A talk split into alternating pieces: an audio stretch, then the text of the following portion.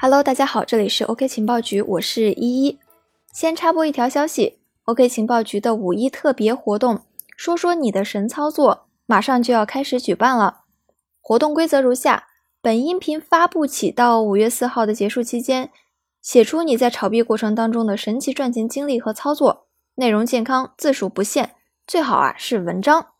您可以将文章私信发给我们，或者在今天的节目下方留言。或者扫码填写表单进行发送，我们将选出三名参与者的作品，获得大神礼包，并在随后的节目当中进行公布。欢迎小伙伴们踊跃参与，在享受假期的同时，顺手带走大礼包。好的，我们开始今天的内容。春末夏初，万物生长。前一阵子天气仍旧微寒的时候，就有爱喝茶的朋友给我带来了礼物——当年的新茶。新茶只有这一个时间段有，不仅是产量有限，而且一定是过期不候，价格其实却并不离谱，让人不禁想到了当年的普洱茶热，这是我记得最清楚的一个资金盘。那么今天我们就来一起盘点一下那些年我们一起遇见的资金盘。零几年的时候我还比较小，家中有时喝普洱茶，只要掰一小块下来泡在杯子里就可以飘香四溢，价格也是很便宜。最多几十块就能买到不少，可谓是物美价廉。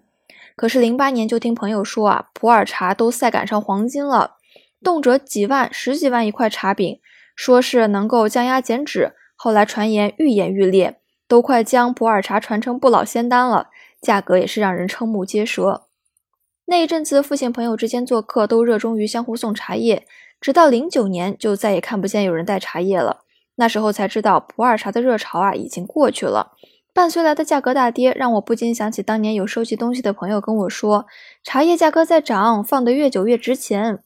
可是如今普洱茶还是那个普洱茶，但是人却不是那个人了。广州的芳村可谓是全国最大的茶叶交易市场，这里有几乎全部种类的茶叶，可是每一户商家都几乎涉及到了普洱茶。当年的普洱茶从四千元一件一直涨到了两万多元，目前已经跌回了原价。但是由于普洱茶相对比较苦的口感，并不比茉莉花茶等更加普及，甚至已经出现了即使跌价也无人问津的地步。在这行里啊，其实是这样的：那些先入行的人花了很少的钱就获得了筹码，囤积了几天，发现价格疯狂上涨，高高兴兴就卖了，赚着了钱。如果这些人就此收手，当然就挣到了。可是人总是贪婪的，就好像我那个朋友一样，花了大价钱再次入行，期待用更高的价钱卖出，而且一直舍不得出手，到头来等待的就是泡沫破灭。在这个期间，少数人看到了风险，挣到了钱，但是大多数人都是在最后接了盘，亏的都没有办法。这就是一个典型的大盘，整个过程当中，挣钱的人和亏钱的人正负总和为零，成功实现了社会财富的再分配。那么为什么说为零呢？因为茶叶还是那个茶叶，它既没有变成其他的什么东西，也没有产生新的商品价值。对于整个社会来说，无非就是把财富从一个盒子里取出，放进另一个盒子里，两个盒子都是我的，整体财富不变。但是如果你是被取出财富的这个盒子，那你就赔钱。这么多年，这种玩法也是经久不衰，而且大多都违反法律法规。如果放在二零一六年，这一行为就会变成典型的传销；如果放在二零一八年，你就会看到那些打着“我是区块链项目”的旗号发行数字货币圈钱，而什么技术都没有，甚至连项目都根本不存在的网络诈骗。不仅有普洱茶，狗狗也能被炒作。藏獒的威名，相信人人都听过，甚至还有一本名为《藏地密码》的长篇小说，就是围绕藏獒进行的。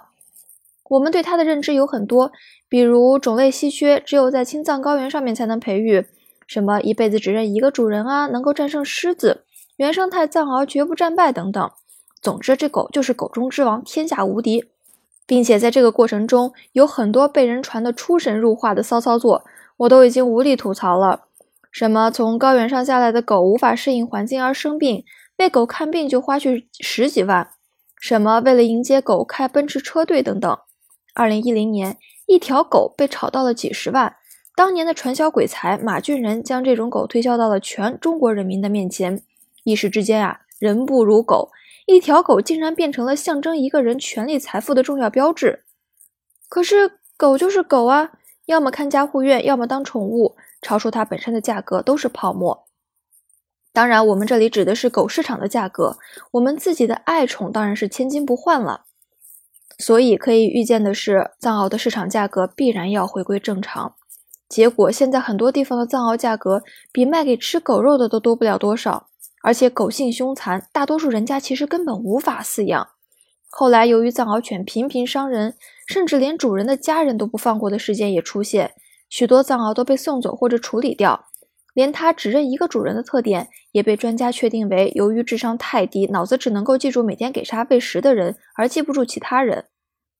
热潮退去，靠着炒作狗赚钱的商家们早就已经离场，带着大笔的钱财去寻找下一个目标了，留下的只有苦恼的饲主以及发懵的狗子。可是当时谁能想到这是个资金盘呢？狗也能拿来炒作？其实啊，以上的两个例子都有几个相同的特点。第一点就是有卖点，普洱茶是不老仙丹，藏獒就是狗中之王。第二点就是稀缺性，普洱茶越久越值钱，藏獒只生长在青藏高原上。第三就是示范性，比如说身边有人一夜暴富，反正就是朋友的朋友的朋友，是真的，绝对不是假的，或者是特别长面子，比如某某个大老板就养了一条藏獒。第四个就是价格与价值严重不符。原本的商品被强行赋予了它本身没有的东西，比如成为投资品，或者是代表了尊贵的身份等等。这些强加在他们身上的概念，使他们的价格远远超出了它本身所能够实现的价值，或者对未来产生价值的潜力。我们学习经济的时候会知道，价格会受到供求关系的影响，会随着价值的上下波动，而这样反常的价格突增，一定少不了人为因素。这样的资金盘进行到现在这个时代。作妖的行为又再度披上了新科技的外衣，英雄链。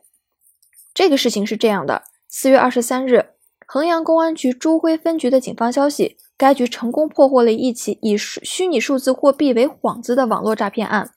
涉案金额高达三亿余元。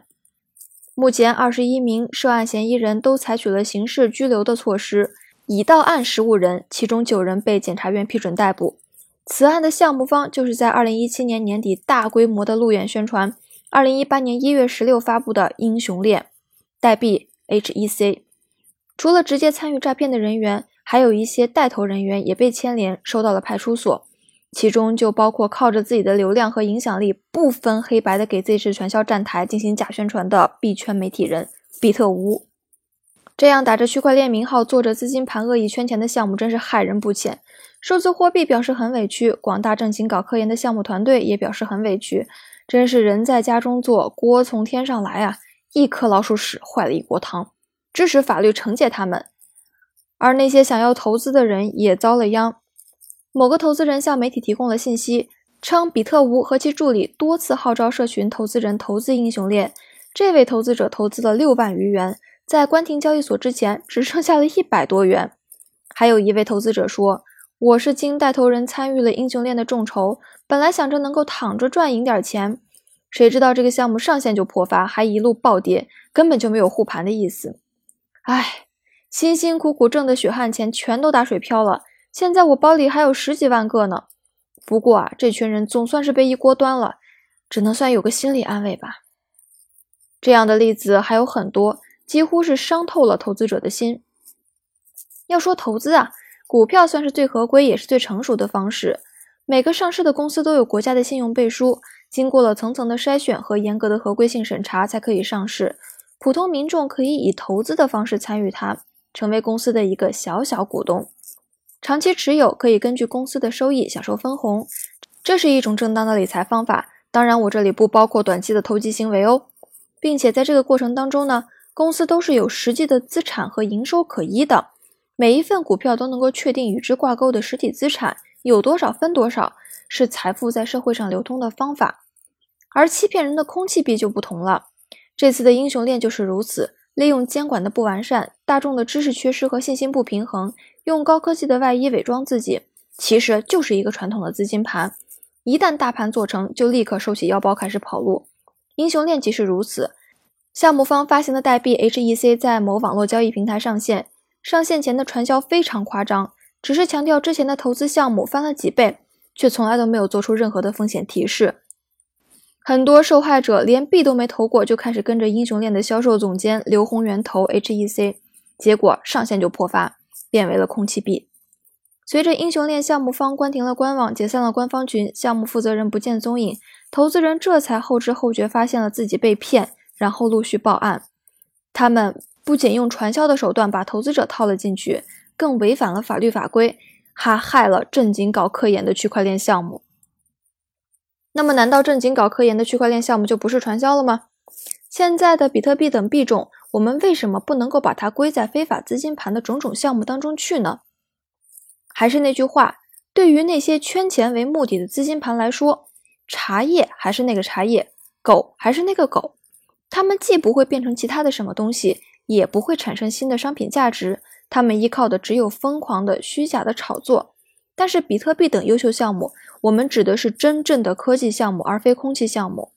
拥有世界最前沿的科技和造福未来的无限潜力。其实他们的性质更加倾向于互联网。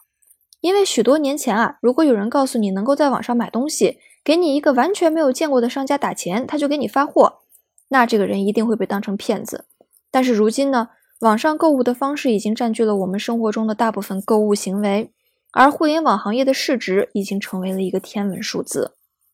数字货币底层的区块链技术就好像当年的互联网一样，有着改变我们生活的巨大潜力。当年的互联网也是看不着摸不着，大家都不知道它能用来干什么。但是随着科技的演变，最终它被应用在了支付、医疗等我们生活的方方面面。如今的区块链技术也是如此。比特币的设计的初衷就是为了解决金融危机，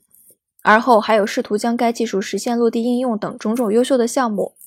目前世界上最顶尖的一批科技人才都已经投入到这件事情当中，各个国家都在试图制定法律法规，将此技术收为己用。这与当年的传销骗子群体可真是天壤之别哦。只是啊，潜力越大，就会越受到不法分子的觊觎。他们依仗着法律的不完善、众人的知识盲区进行欺骗活动，严重阻碍了科技的健康发展，实在是可恶。最后送给他们一句话：空气项目都给我死！今天的节目到这里就结束了，我是依依，这里是 OK 情报局，我们下期再见。